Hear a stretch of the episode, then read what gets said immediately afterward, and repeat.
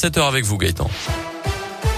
Et à la une, les suites des débordements. À Firminy, dans la Loire, un adolescent de 16 ans a été mis en examen hier quelques jours seulement après l'incendie de quatre voitures de police devant le commissariat. Il s'agit d'un habitant de Saint-Étienne placé sous contrôle judiciaire. Il est accusé, selon le parquet, d'avoir agi en représailles. La veille du premier incendie, il aurait pris la fuite en jetant des stupéfiants à la vue d'un contrôle de police effectué dans la commune voisine de la Ricamarie.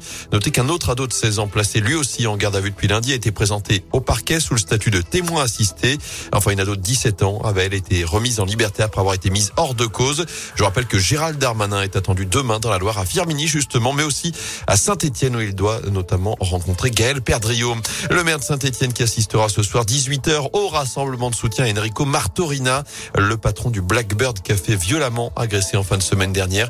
Il est toujours hospitalisé et va devoir rester immobilisé 45 jours. Je rappelle que trois agresseurs présumés avaient été rapidement arrêtés puis relâchés. L'enquête se poursuit. Dans l'un, mineur mis en examen après l'attaque au couteau à la gare d'Amberieu en Bugey. Un homme d'une soixantaine d'années avait été agressé.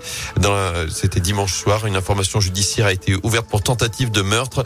D'après le progrès, le suspect nie toute implication dans cette affaire. Un chiffre à retenir, un cas de Covid sur 5 est désormais issu du variant Omicron en France. Près de 73 000 cas au total ont été détectés ce lundi. La hausse se poursuit alors que le gouvernement accélère son calendrier avec un conseil des ministres exceptionnel dès lundi prochain pour accélérer justement l'adoption du projet de loi sur le pass vaccinal. La mesure d'obligation du pass sanitaire en entreprise ne devrait pas y figurer. En foot, Pascal Duprat prône l'union sacrée. Le Haut-Savoyard a réussi son entrée en matière à la S Saint-Etienne, victorieux en Coupe de France. À Lyon-la-Duchère dimanche dernier, va désormais se retrouver à l'épreuve du chaudron. Ce soir, la SS dernière de Ligue 1 avec 12 points. Il reçoit Nantes à 21h. Objectif clair, gagner pour se relancer dans la course au maintien. Et pour cela, coach Duprat espère réconcilier joueurs et supporters stéphanois afin que tout le monde tire dans le même sens. Quand je venais jouer avec les équipes que j'entraînais, je trouvais que les supporters euh, étaient bien contre nous, contre l'équipe visiteuse, voyez. Donc, euh, bah, j'espère que je vais le vivre.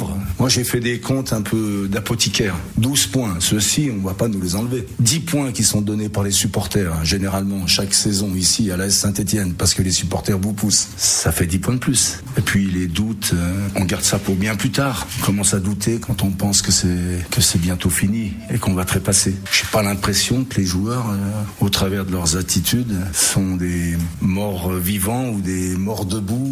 J'ai envie que ce soit des morts de faim. Et réponse à partir de 21h, Saint-Etienne, Nantes, 25 000 spectateurs attendus à Geoffroy Guichet, le retour des deux copes pour la première fois depuis deux mois. Suivre également le Clermont Foot face à Strasbourg et Lyon face à Metz.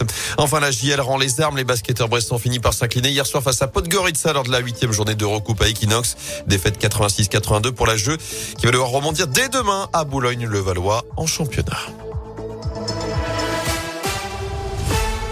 Gaëtan Barlon